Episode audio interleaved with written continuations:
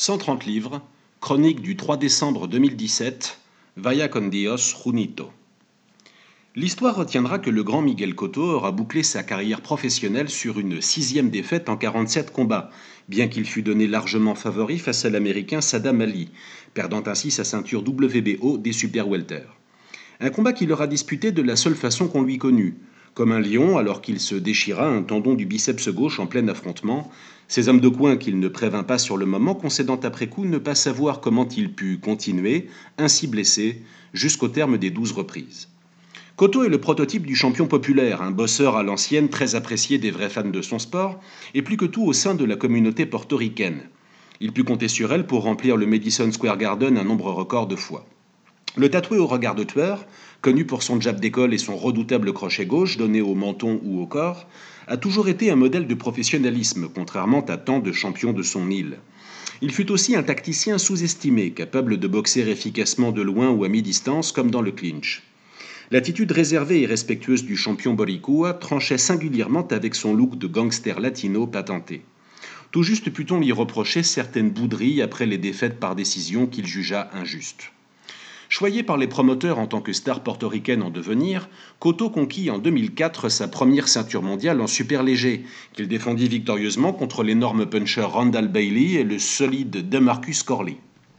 Son premier combat de légende fut un duel d'invaincus hyper spectaculaire livré au Colombien Ricardo Torres, qui finit KO après avoir envoyé au tapis et sérieusement ébranlé son adversaire. Miguel Cotto avait pour habitude d'être touché durement en début de combat, comme s'il en avait eu besoin pour véritablement lancer la machine. Il défendit à nouveau son titre WBO en triomphant des autres invaincus Poli Malinaggi et Carlos Quintana, remportant face à ce dernier un titre en poids welter, avant d'enchaîner trois succès qui le firent changer de statut.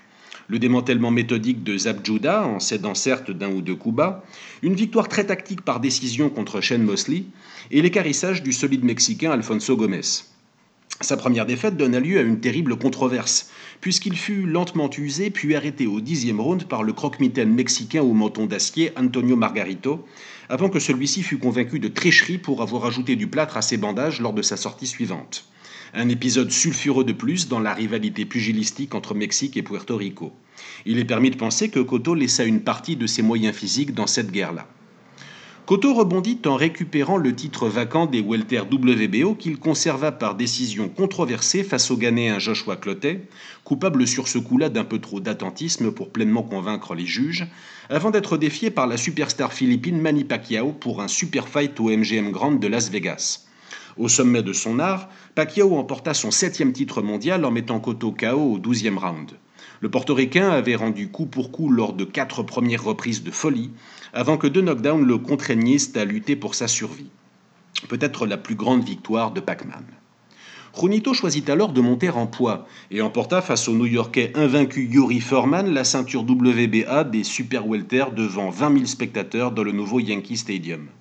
Il dégomma le chambreur bagarreur clopper nicaraguayen Ricardo Mayorga, puis obtint une revanche contre le maudit Antonio Margarito, de retour d'une suspension ainsi que d'une effrayante correction subie des mains de Manny Pacquiao dans son jardin du Madison Square Garden.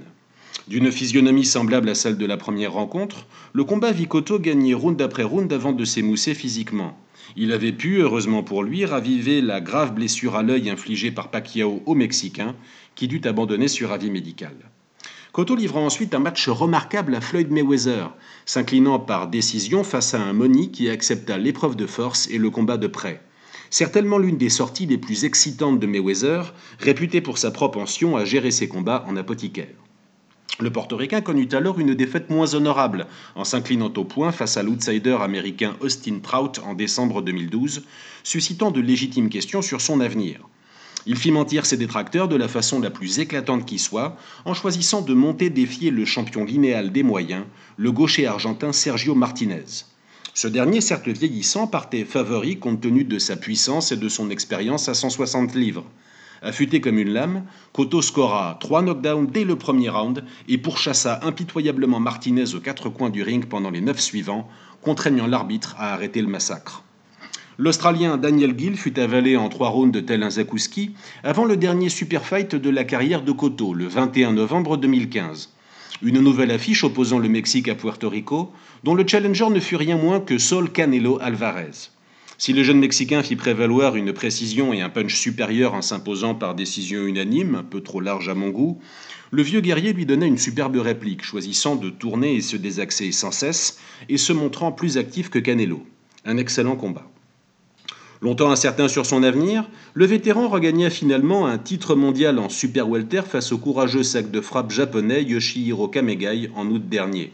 Un titre qu'il perdit donc hier soir contre le convenable mais prévisible Sadam Ali pour sa dernière sortie professionnelle. Miguel Cotto sera, à n'en pas douter, intronisé à l'International Boxing Hall of Fame. Mais son principal titre de gloire restera sans doute d'avoir rejoint les Tito Trinidad, Wilfried Benitez, Sixto Escobar, Carlos Ortiz, Wilfredo Gomez, Hector Camacho et Edwin Rosario au firmament de la richissime histoire de la boxe portoricaine laquelle manque cruellement aujourd'hui d'une figure de talent et de charisme comparable.